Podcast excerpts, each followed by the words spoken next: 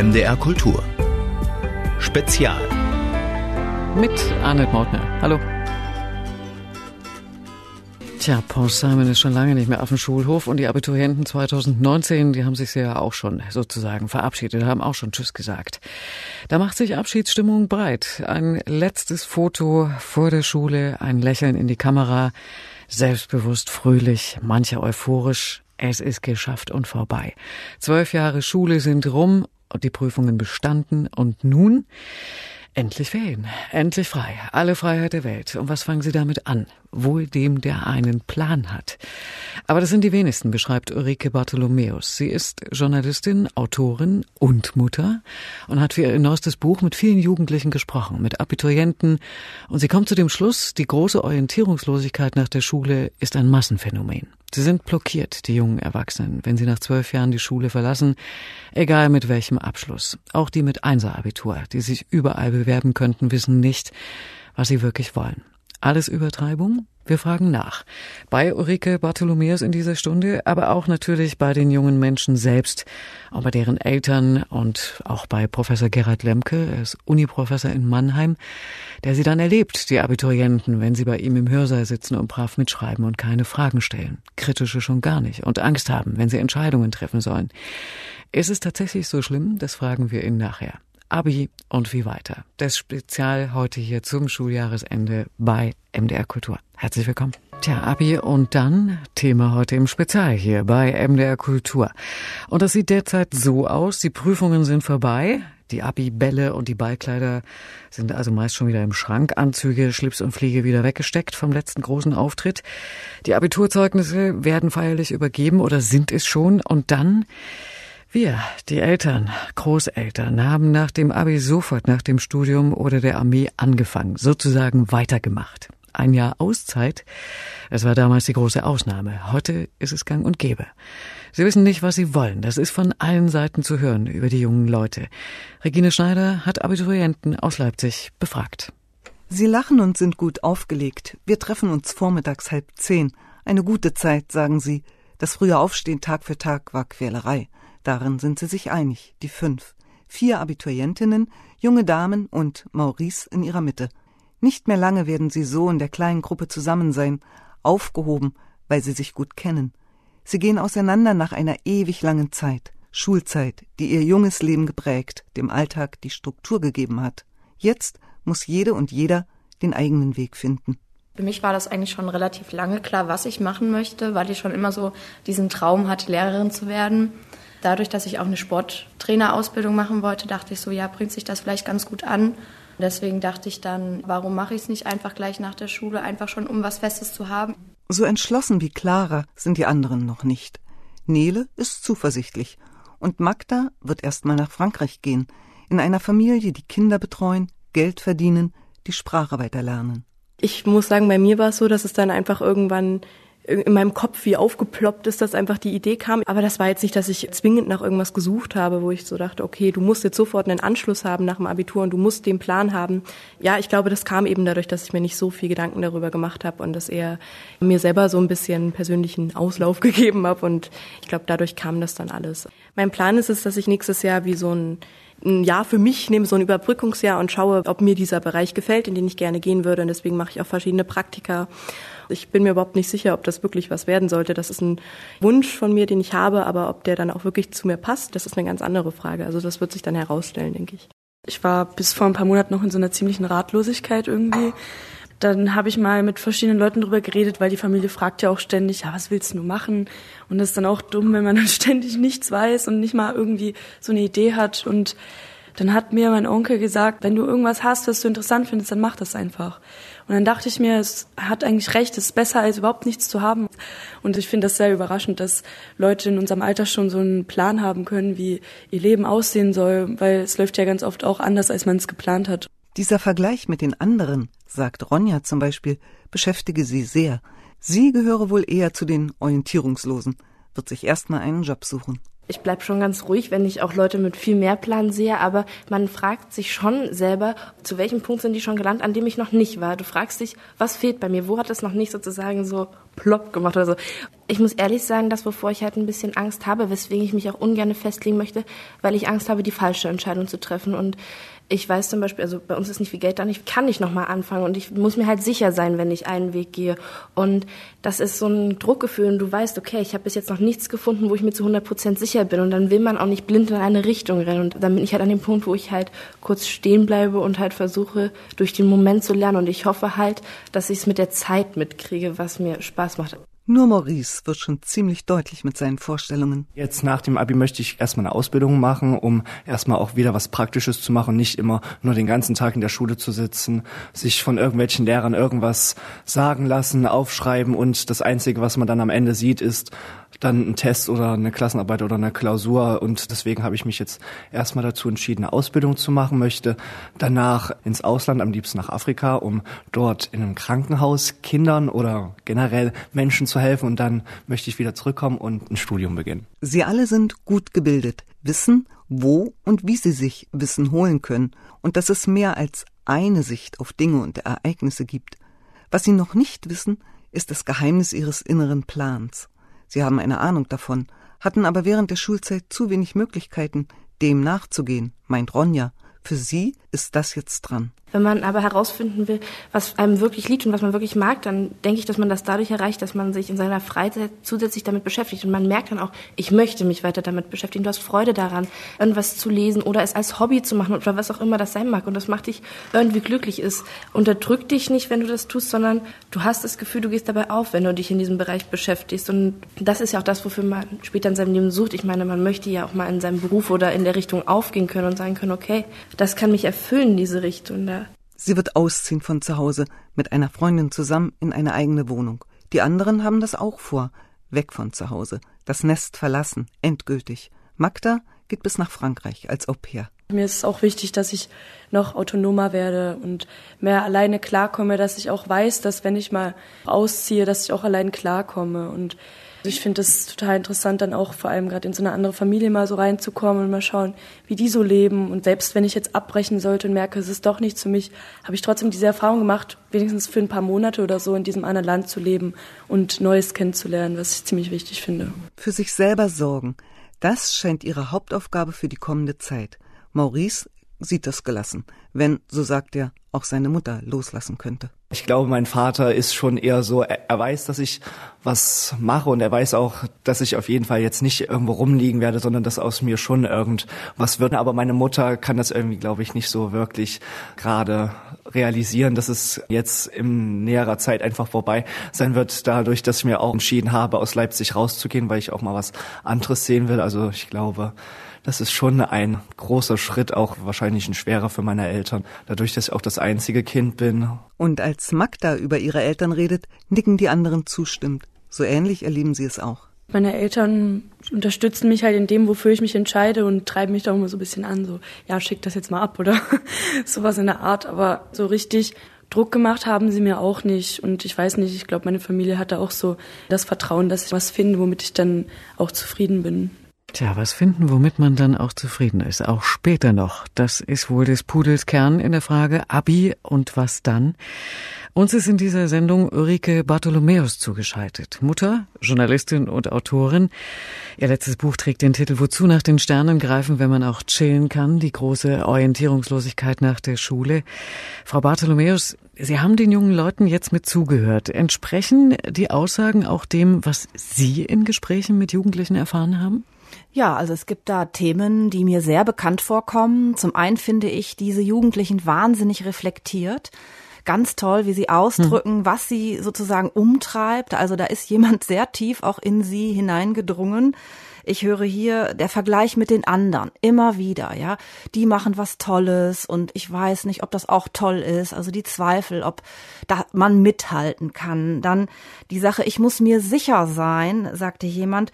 Ich kann mir nicht leisten, dass ich mich falsch entscheide. Hier, wir reden hier von 17, 18-Jährigen, ja. ja. Ein also, Riesendruck, ne, das, der da aufgebaut wird. Hm. Stichwort Druck und äh, das können wir uns nicht leisten.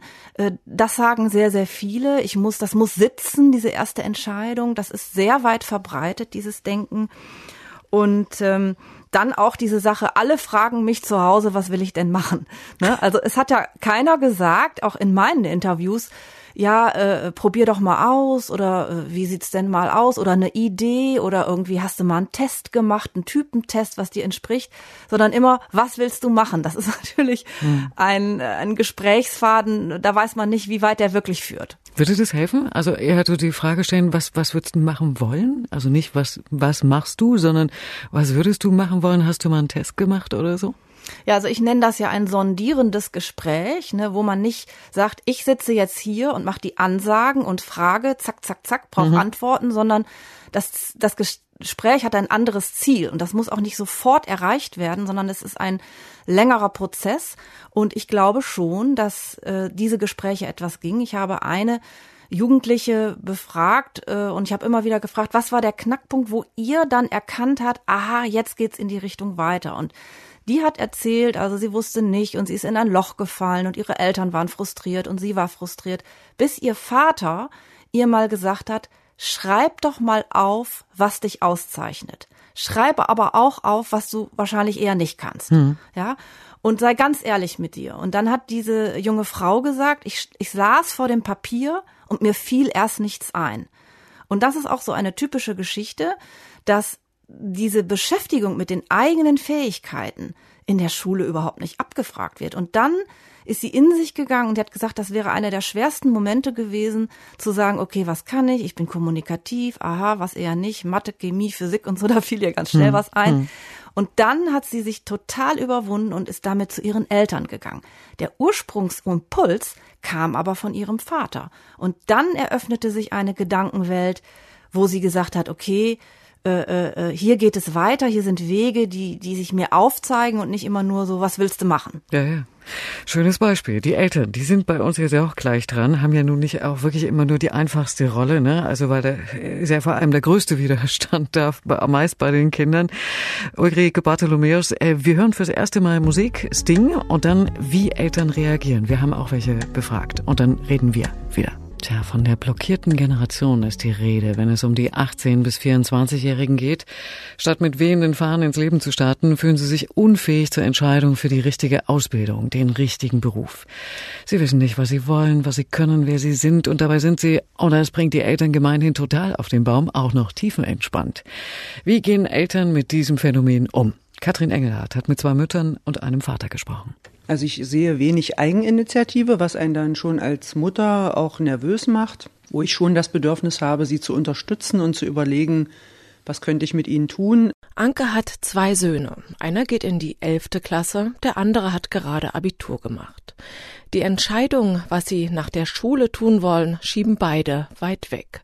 Von alleine komme gar nichts, sagt die 53-Jährige. Sie haben ein Buch zu liegen. Der eine hat ein Buch mit sämtlichen Studienrichtungen, die es gibt, wo auch beschrieben steht, welche Unterrichtsinhalte habe ich, wenn ich dieses Studium beginne.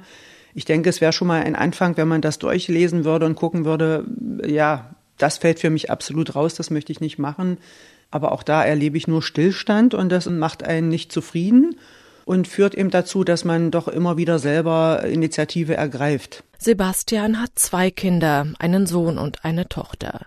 Beide gehen sehr unterschiedlich mit dem Thema um. Ja, ein Kind lässt das so auf sich zukommen, mit so einem Grundvertrauen, dass alles gut wird, was es sicher auch wird. Das andere Kind ist da eher ein bisschen planvoller, ähm, strukturierter, macht sich Gedanken. Also da gibt es schon Unterschied, aber beides ist okay, wobei tatsächlich mir die zweite Variante ein bisschen lieber ist, wenn man erkennt, es ist schon, sagen wir mal, eine Beschäftigung mit dem Thema da und es werden ein paar Ziele definiert, die irgendwo was mit Berufswahl oder Bildung im weitesten Sinn zu tun haben. Auch der Sohn von Laura, er geht in die zehnte Klasse, hat noch keine Idee, was er später machen möchte. Das bereite ihr aber keine Sorgen. Laura rät zu Gelassenheit und Vertrauen, dass Kinder ihren Weg gehen. Da macht es, glaube ich, wenig Sinn, irgendwie Druck aufzubauen. Also mir ist es wichtiger, er findet wirklich etwas, was aus ihm rauskommt und was seinen Talenten und seiner Inspiration und seinem Wunsch entspricht, als dass ich ihm jetzt irgendwie was sage, du musst. Also da halte ich äh, nicht so viel davon. Laura muss es wissen. Seit sechs Jahren arbeitet sie in der Berufsförderung und berät Arbeitslose, die wieder ins Arbeitsleben einsteigen wollen. Die Erfahrung, die ich gemacht habe, ist, dass die Leute, die zu mir kommen, sehr häufig einfach was gemacht haben, was ihnen jemand gesagt hat. Äh, machen Sie doch mal, werden Sie doch mal das und das. Und weil sie nicht wussten, was sie tun sollten, haben sie das gemacht. Und am Ende sind sie doch wieder auf der Straße und frustriert und finden keinen Weg und keinen Job. Einmischen in die Berufswahl ihrer Kinder sollten sich Eltern deshalb nicht, sagt Laura. Die Entscheidung müssten die Jugendlichen allein treffen. Das Einzige, was Eltern tun können, ist, mit ihren Kindern reden, beraten, Impulse geben, Fragen stellen. Was willst du? Was brauchst du? Wo soll es hingehen? Was ist für dich wichtig, wenn es um einen Job geht? Was kannst du dir vorstellen, wenn du zum Beispiel keine Vorstellung hast, willst du mal ein Praktikum machen? Also anbieten, anbieten, anbieten. Dass es für die Jungen heute schwer ist, eine Entscheidung zu treffen, daran sind sich Laura, Anke und Sebastian einig. Die Auswahl an Möglichkeiten ist einfach so groß. Ja, also es gibt ja so viele Berufe, die es früher nicht gab und es gibt Studiengänge, die es früher nicht gab und man hat ganz andere Möglichkeiten und insofern ist man da auch als, als Eltern sagen wir mal, auch so ein bisschen in der Position eines Lernenden. Und wenn es nötig ist, müssten Eltern ihren Kindern Grenzen setzen. Sie hätten sich zwar eine Auszeit nach dem Abitur verdient, sagt Anke am Ende des Gesprächs, aber diese Auszeit sollte begrenzt sein. Jahrelanges Rumgammeln werde sie nicht akzeptieren. Ähm, dass wir gesagt haben, egal was du ausprobieren möchtest, das ist in Ordnung, aber es wird keinen Stillstand geben. Also es wird nicht so sein, dass du nur zu Hause sitzt und mal guckst, was könnte jetzt kommen. Es muss immer in irgendeiner Weise was getan werden. Egal, ob es jetzt ein freiwilliges soziales Jahr ist, weil man nochmal Lebens Praxis braucht und Berufspraxis, um zu sagen, wenn ich jetzt mal ein Jahr aussteige nach der Schule, um mir das bewusster zu machen, was könnte es beruflich werden, dann finde ich das in Ordnung. Dieses eine Jahr gestehe ich ihm zu, aber danach muss es schon irgendwie auch einen Weg geben, da möchte ich jetzt anfangen, da möchte ich Aus Ausbildung oder Studium haben. Also jahrelanges Zugucken, glaube ich, wäre mit mir nicht möglich. Kann man verstehen, aber hier wird auch deutlich, dass die Sicht der Jugendlichen und die der Eltern nicht die gleiche ist, dass bei aller Perspektivübernahme die Prioritäten oft anders gesetzt werden. Wir reden gleich mit Ulrike Bartholomäus darüber, also sie ist uns zugeschaltet, und über ein paar Grundthesen ihres Buches, wozu nach den Sternen greifen, wenn man auch chillen kann. Wie weiter nach dem Abitur? Die Zeit der großen Orientierungslosigkeit. Die Wissenschaftsjournalistin Ulrike Bartholomäus, die uns hier zugeschaltet ist, im Spezial bei MDR Kultur, hat junge Leute dazu befragt und die Ergebnisse äh, ja, sind eigentlich ziemlich ernüchternd. Die Schule entlässt sie relativ rat- und orientierungslos, obwohl wir hier auch schon einen Anruf hatten. Und äh, ja, da hat sich, glaube ich, eine Lehrerin oder eine Direktorin äh, zu Wort gemeldet und gesagt, nein, nein, die Schule tut schon was. Das wollten wir hier so auch nicht darstellen. Aber es sind möglicherweise Weise nicht an allen Schulen werden da die richtigen Weichenstellungen gesetzt.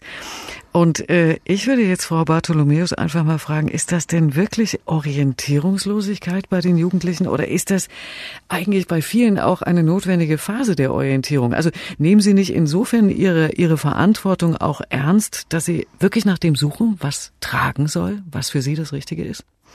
Ich glaube, da sind die Übergänge fließend von, ich spreche da von einer Suchbewegung. Die Mutter in dem einen Beitrag ist ja so frustriert, weil sie diese Suchbewegung bei ihren Kindern nicht sieht. Ja? Es ist ein Unterschied, ob ich eine Suchbewegung mache und es eine Zeit der Orientierung ist, wo ich gucke, gefällt mir dies, gefällt mir das und überhaupt darüber nachdenke, auch über mich nachdenke und sag, äh, was möchte ich, was kenn, was kann ich, wo fühle ich mich glücklich oder ob ich diese Suchbewegung nicht mache, sondern in dieser kompletten Orientierungslosigkeit drin bin und eben dieses Blockadegefühl habe und sag, nee, ich, ich, ich weiß nicht. Also ich habe sehr viel Verunsicherung da auch bei einigen gespürt und immer auch diese Angst, sich falsch zu entscheiden. Das war mir erst total fremd und sage, ja, ist doch nicht so schlimm.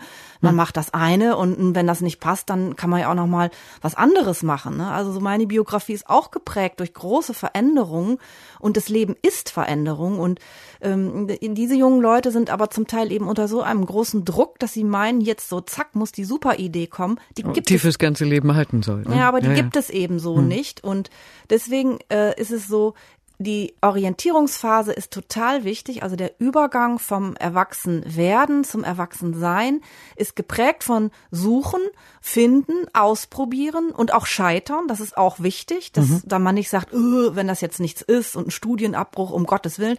Ich sage immer, ein Studienabbruch ist kein Beinbruch. Besser jetzt sich entscheiden, das ist nichts, als mit 40 total frustriert irgendwo sitzen, wo man eigentlich nie hin wollte. Ja, ja.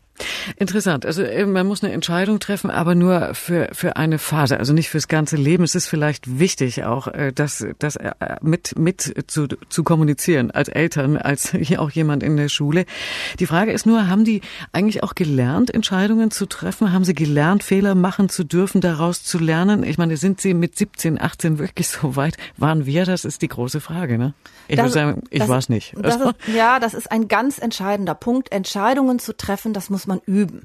Man kann nicht plötzlich äh, weitreichende, auch die sogenannten strategischen Entscheidungen treffen, die also mittelfristig das Leben sehr beeinflussen, sondern das muss man als Kind üben, das muss man als Jugendlicher üben und das muss man alleine machen. Aber es ist meine Erfahrung, dass Eltern oft überall dabei sind, wie so ein Schatten, der dahinter steht mhm. und schon bei der einfachen Sache, ich kaufe eine Zimtschnecke oder ein, ein, Rosinenbrötchen, die Kinder beraten und sagen, du isst es doch gerne so und nimm doch dies und hin und her. Und statt dass sie einfach mal sagen, hier, äh, äh, mach das mal alleine. Ne? Also hm. mich hat meine Mutter nie an einem Eisstand gefragt, was für ein Eis ich will. Ne? Also ich kann mich nicht erinnern, ein einziges Mal ein Eis gekauft zu haben, wo meine Mutter hinter mir stand, sondern wir gingen dahin, zack, und ne, das trainiert man. Man trainiert mhm. zu sagen, wenn ich jetzt das eine mache, kann ich das andere nicht machen. Und das ist etwas, da kann ich eigentlich die Eltern nur ermutigen, auch von jüngeren Kindern. Entscheidungen müssen Entscheidungen zu treffen, das muss geübt werden, das muss gelernt werden. Je größer sie sind, desto mehr Übung brauche ich. Und dann kommt ein zweiter Punkt hinzu mit den Entscheidungen. Heute sind die Jugendlichen jünger, wenn sie die Entscheidungen treffen. Die Schule ist kürzer und für die Jungs fällt die Wehrpflicht weg.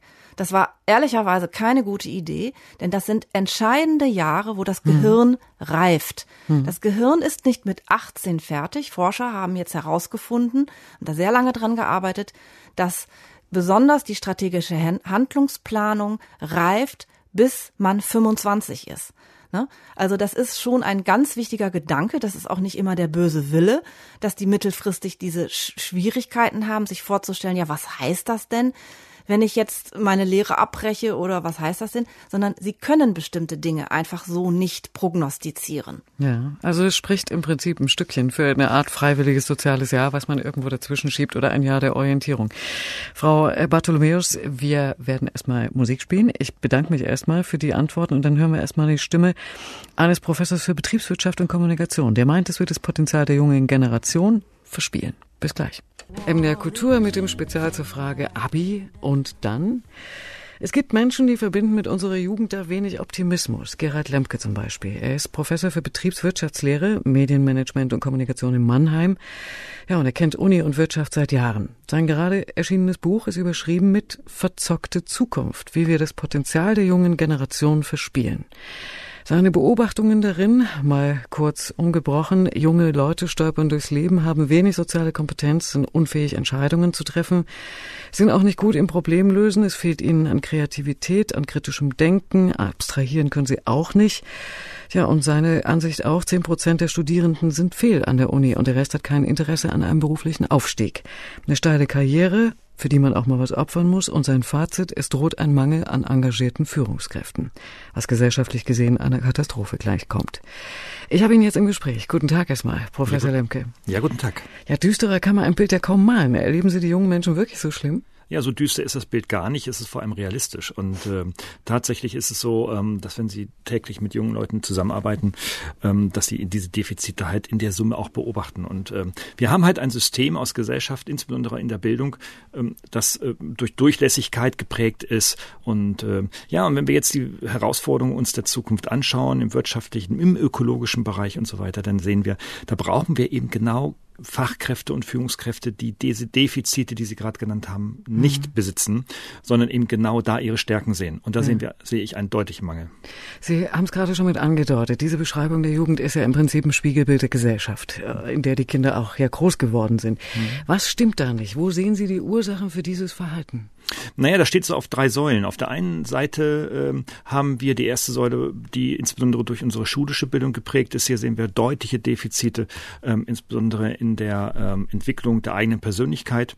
Das heißt also, Fachwissen wird gefördert, ohne Frage. Aber wenn man sich die Rahmenstudien der Pläne ansieht, dann sind sie doch vorwiegend auf die Förderung von kognitiven Fähigkeiten ausgeprägt. Also das Auswendiglernen, das Bulimielernen. Ähm, dann haben wir die zweite Säule, die dann quasi sich weiterentwickelt an der, an der Universität oder an den Hochschulen, wo immer mehr junge Menschen dann an die Hochschulen gehen, was dann zur Folge hat, dass auch immer mehr einfach dort am, fehl am Platz sind. Mhm. Und auch hier haben wir ein System, das sich quasi wie die Schule durchsetzt, ähm, quasi ausschließlich Förderung von einfachen kognitiven Fähigkeiten. Aber wir bereiten hier in keiner Weise aufs Leben vor. Und das sehen wir in der dritten Säule dann nachher in der Wirtschaft, wenn die äh, jungen Menschen in die Unternehmen kommen. Und das ist nicht nur so, wie es früher war, dass man seine ersten Jahre einfach mal ausprobieren muss. Wir sehen, diese Defizite ziehen sich bis zum 30., 35. Lebensjahr und bei manchen über das ganze Leben hinweg. Hm.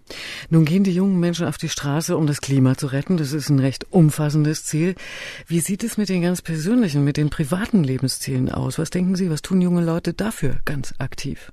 Naja, die jungen Leute sind halt auch ähm, Symbol eines äh, gesellschaftlichen Wertewandels, ähm, dessen Zukunft wir noch nicht so wirklich kennen. Wir sehen, äh, da verändert sich etwas. Ähm, also Freizeit wird wichtig, äh, immer wichtiger. Äh, das lange Arbeiten wird nicht mehr so wichtig. Ähm, auch das ähm, Erbringen von dauerhafter, hoher Leistung ähm, wird nicht mehr akzeptiert, so wie wir das in der Generation X, also in der Elterngeneration, noch erlebt haben. Und ja, und da möchten die Menschen einfach ein anderes Leben führen, das ähm, sich quasi als Konsequenz unseres gesellschaftlichen Wohlstands ausprägt. Ne? Also ganz konkret, sie möchten weniger arbeiten, aber dafür gutes Geld verdienen, aber auch wenn, dann nur mit Arbeit, die Spaß macht oder all Sinn macht, wie sie selber sagen. Mhm. Und das passt mit unserem aktuellen gesellschaftlichen Paradigma und mit dem ökonomischen Paradigma in keinster Weise zusammen. Na gut, das Geld muss irgendwo erstmal erarbeitet werden, es muss verdient werden, bevor man es ausgeben kann. Ne?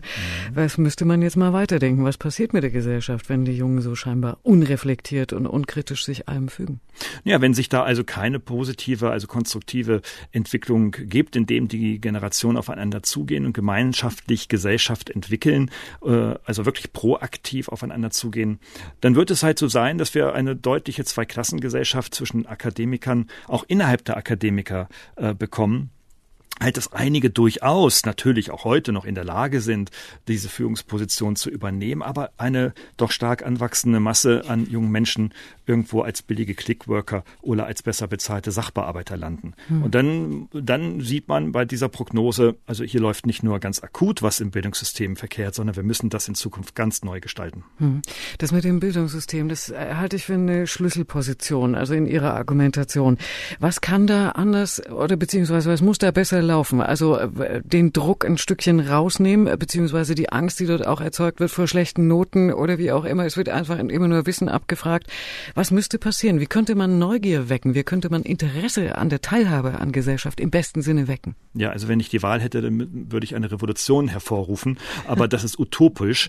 Ähm, das ist auch in keinster Weise realistisch. Aber ähm, dass wir an dem äh, Bildungssystem insbesondere die Bedürfnisse und den Bedarf der jungen Menschen viel, viel stärker berücksichtigen müssen, davon bin ich fest überzeugt. Also, und das bedeutet, dass wir auch andere Lehrkräfte brauchen, äh, Lehrkräfte, die äh, hochempathisch, hochsozialfähig und hochkommunikativ auf diese jungen Menschen zugehen können.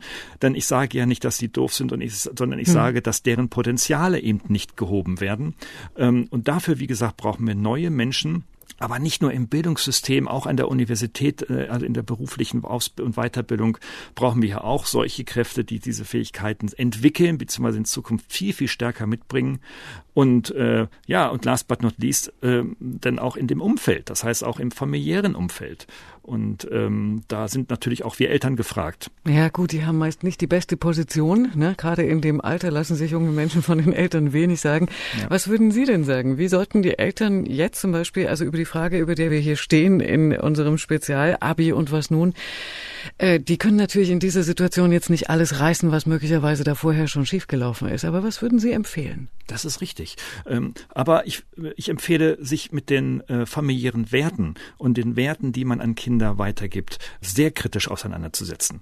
Denn unsere Gesellschaft ist und, und damit auch unsere Familien sind dadurch geprägt, dass wir ähm, äh, einen besonderen Wohlstand haben in Europa, auch in der Welt, dass wir vor allem durch Konsum geprägt sind, dass wenn wir uns die Digitalisierung anschauen als dritter Aspekt, ähm, vor allem auch immer stärker so in den digitalen Bequemlichkeitskonsum hineingehen.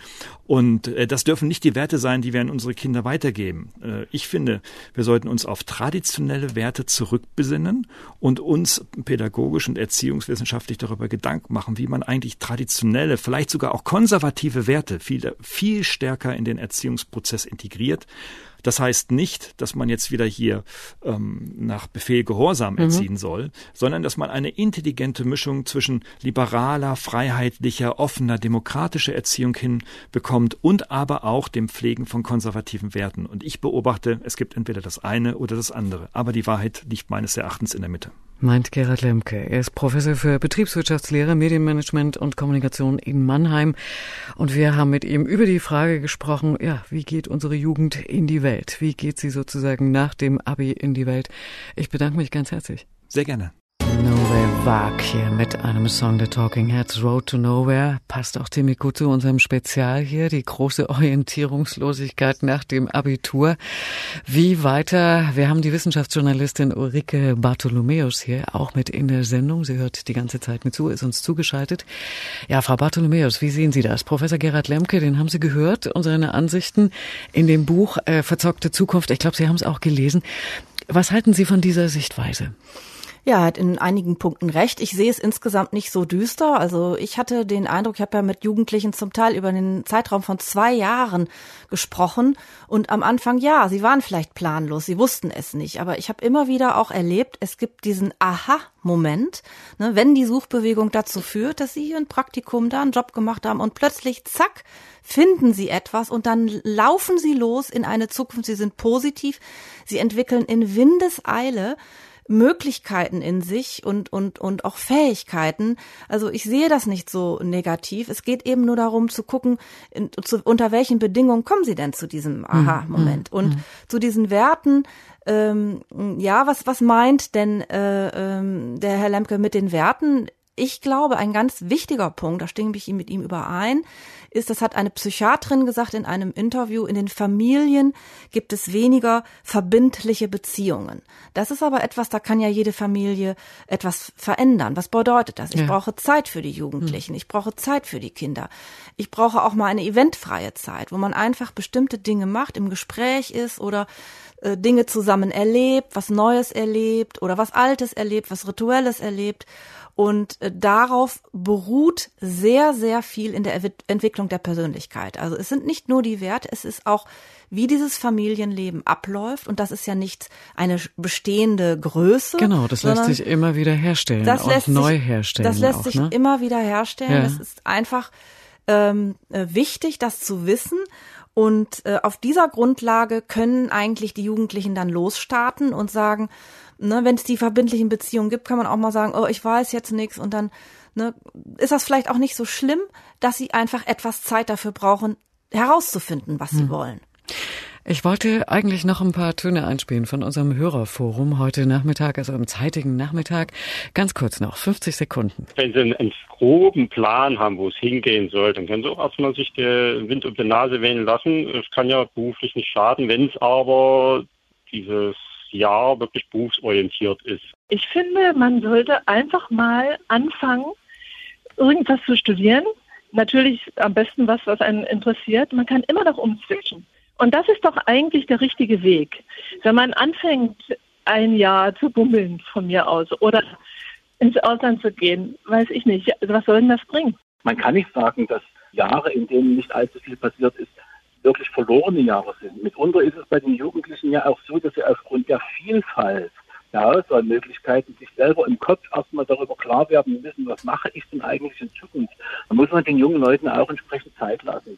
Auch ein bisschen Zeit lassen. Das waren die Antworten unserer Hörer auf die Frage, ja, nach dem Abi gleich weiter studieren oder raus in die Welt, Frau Bartholomäus.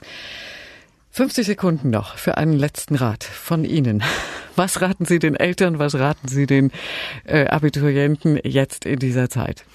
Ich glaube, es ist ganz wichtig, dass äh, es Auszeiten geben kann. Das sind aber nicht Zeiten, wo man gar nichts tut. Ich finde drei Monate nichts tun nach dem Abi vollkommen in Ordnung.